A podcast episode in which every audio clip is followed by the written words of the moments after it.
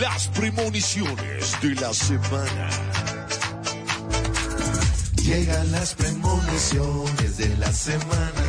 Y aquí lo que pasa hoy no cambia mañana.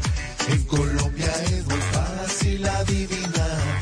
Pues mientras sigan los mismos, nada va a cambiar. El exalcalde Daniel Quintero seguirá en modo farandulero. El caso del señor Donald Trump se mostrará como novelón. La corte mirará la Guajira como un destino para ir de gira. Y Claudia López va a ver el metro como la excusa para darle a Petro. Llegan las premoniciones de la semana. Y aquí lo que pasa hoy no cambia mañana. En Colombia es muy fácil adivinar.